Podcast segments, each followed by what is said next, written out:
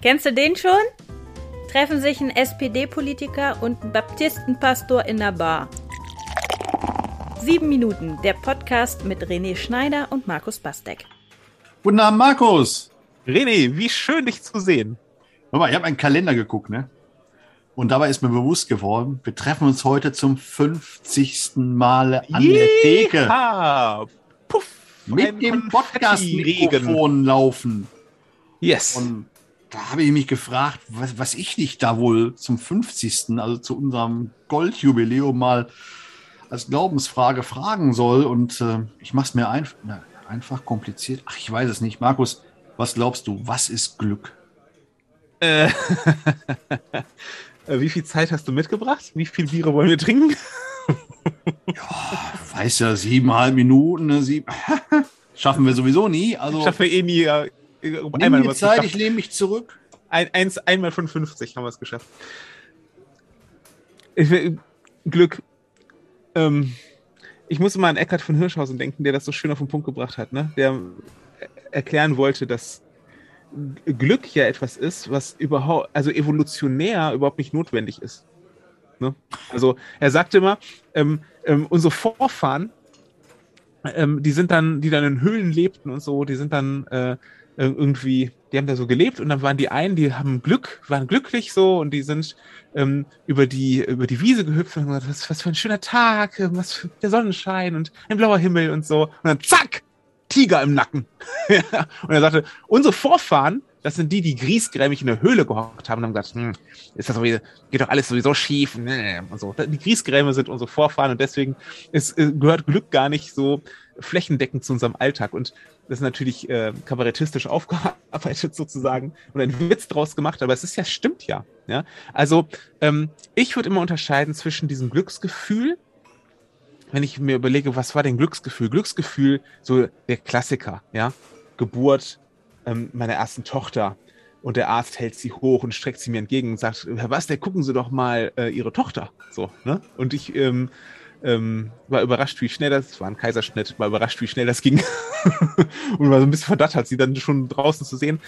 Ähm, das ist natürlich ein Glücksmoment, ja, in meinem Leben. Und wenn ich mich zurückerinnere, wann habe ich mich wirklich glücklich gefühlt? So, diese Glücksmomente, dann sind das vielleicht andere Sachen als das, was ich beschreiben würde, als, als so eine Art, also so ein anhaltendes Glück irgendwie. Ja. Und ähm, wir, wir suchen ja nach dem anhaltenden Glück ähm, auch wenn wir uns alle darüber völlig im Klaren sind, dass das Glück nicht, nicht sehr lange anhält. Also ähm, die Frage ist also, was machst du draus? Ja, also wie wie ähm, ähm, welche, wie klein und wie groß müssen Dinge sein, um dich glücklich machen zu können, ja, und um dir ein, eine, ein, vielleicht ein Gefühl von Glück, aber dann vielleicht auch eine, eine Lebenseinstellung von Glück irgendwie zu bewirken. Ne? Und wo ich eigentlich ja hinterher bin, ist eine, eher so eine Lebenseinstellung, eine glückliche. So. Und ähm, weil das Glücksgefühl ist zufällig. Es sind Dinge, die dir passieren, so oder nicht passieren. Ähm, der Lottogewinn kann kommen oder nicht, dann fühlst du dich mal glücklich. So, ne? Das ist so, das ist so, da, da habe ich sowieso we relativ wenig Einfluss drauf. Auch, auch die Geburt meiner Tochter ist ja ein Geschenk, das mir gemacht wurde. Ja, von Gott und meiner Frau. und äh, mein Beitrag war sehr gering, dass das, dieses Leben entstehen konnte. Ähm, äh, wir, haben, wir teilen dieses Trauma als Männer.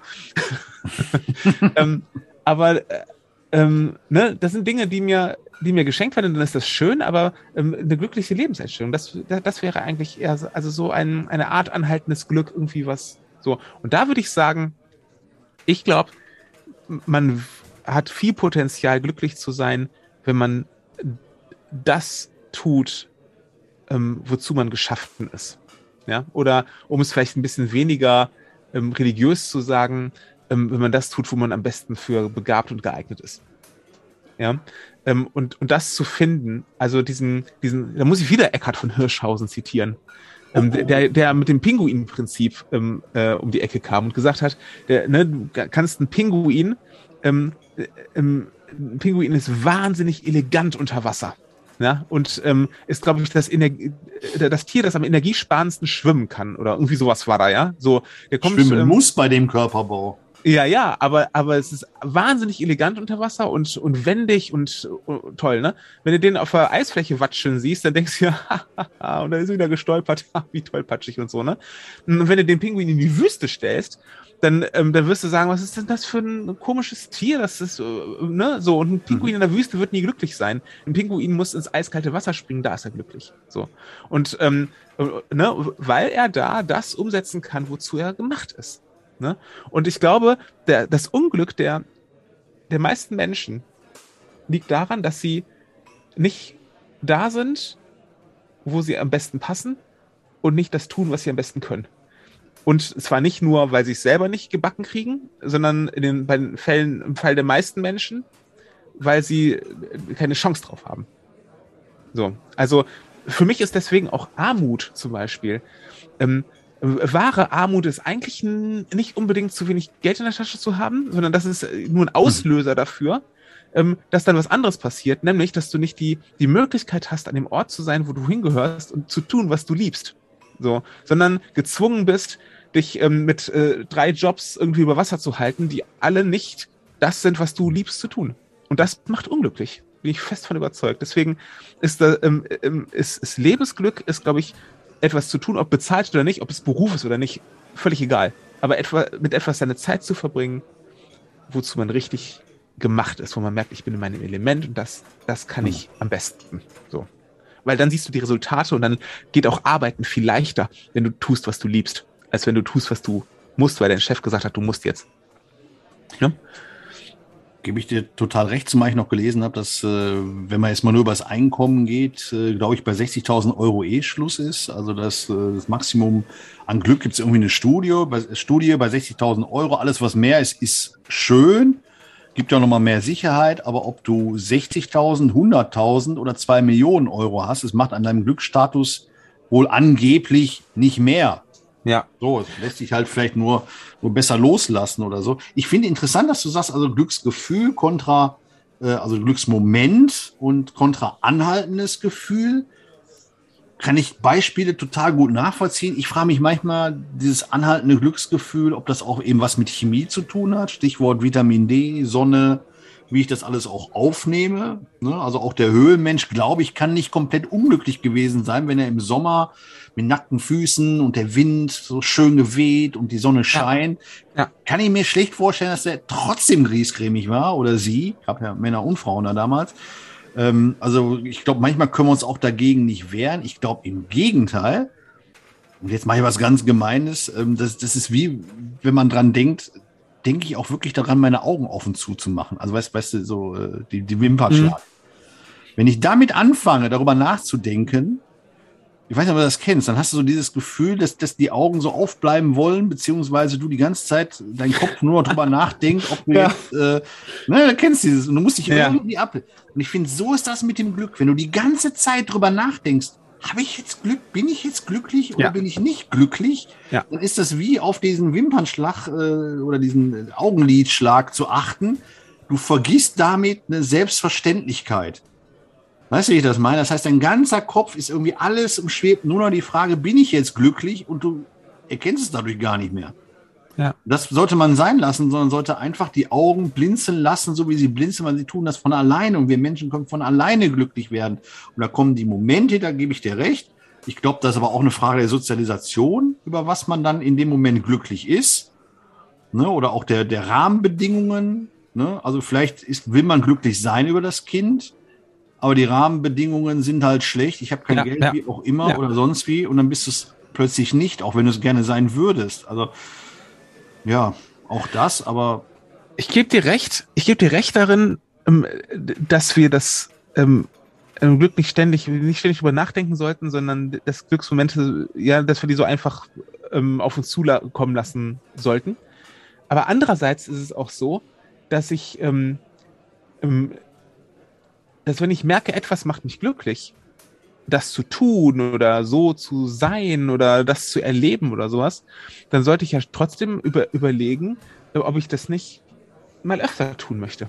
Und ob ich nicht, äh, ne, ob ich nicht irgendwie darauf hinarbeite, das, das mehr zu können. Und das kann natürlich irgendwie sein, dass, ähm, wenn du jetzt Fußballfan bist von einem von einem Verein und äh, mit, ähm, ähm, ich sag jetzt mal irgendein Verein, aber du stehst dann halt, ähm, wenn sie Meister werden, da im Signal Iduna Park mit 80.000 und, äh, und sie werden Meister und du jubelst und bist im, im, im tiefen Glück, kannst du das, natürlich nicht ohne weiteres reproduzieren, weil das ist ja, das kannst du nicht beeinflussen, ob das wieder passiert. Ja? Ähm, aber es gibt ja Dinge, die wir beeinflussen können, dass sie wieder passieren.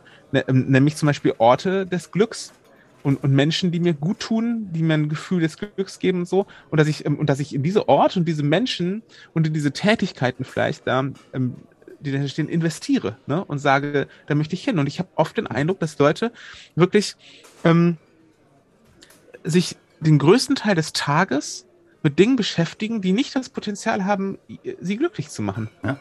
Ähm, und ähm, manche, wie gesagt, manche können da gar nicht raus. So, nee, nicht aus eigener Kraft. Ne? Aber ich kenne genug Leute, die könnten aus eigener Kraft raus, wenn sie mal ein Risiko eingehen würden. Und ein Risiko eingehen würden für ihr Glück. Ähm, und in, ne, Invest, eine Investition ins Glück bedeutet immer auch, dass du ein Risiko eingehst, äh, zu verlieren. So, also das ist ja äh, Grundlage jeder einzelnen Investition.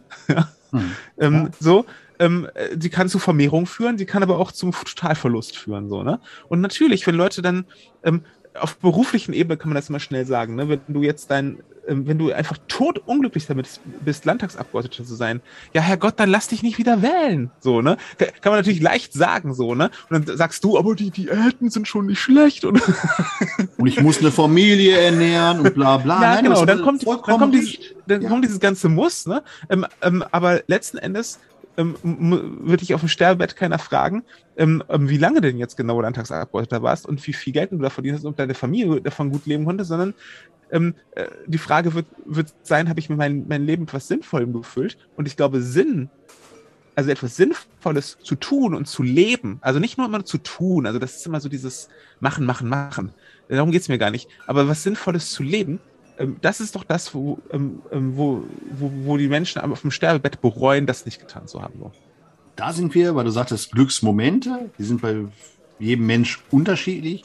Hängt, hatte ich gerade gesagt, von Sozialisation ab, hängt von den Glaubenssätzen, glaube ich, auch noch obendrauf ja. ab, die man uns mitgegeben hat. Und mir hat mal auch jemand gesagt, hör mal, du, du kannst jederzeit deinen Job aufgeben. Also war jetzt damals nicht Landtagsabgeordneter, aber war eine andere Beschäftigung. Ne? Ich sagte, nee, aber ich habe doch Familie und so. Ne? Und ja, und trotzdem, wer hält dich denn auf? Ja, geht doch nicht, habe ich gesagt. Ja, doch, sagt er, es geht jederzeit. Du hast jederzeit, niemand zwingt dich. Niemand kettet dich da fest. Du kannst morgen die Kündigung einreichen, dann bist du raus aus der Nummer. Das ist überhaupt kein Problem. Und derjenige hatte recht. Aber weißt du, uns, unser Denken ist eben so fixiert zu sagen, nee, das geht nicht, weil ich habe eine Familie, weil ich muss Geld verdienen und das tue ich nicht, wenn ich in dieses kalte Becken springe. Jetzt sind wir fast ja. schon wieder beim Pinguin. Ne? Aber manchmal in das kalte Becken zu springen, ist vielleicht genau der Ort, wo man sein will.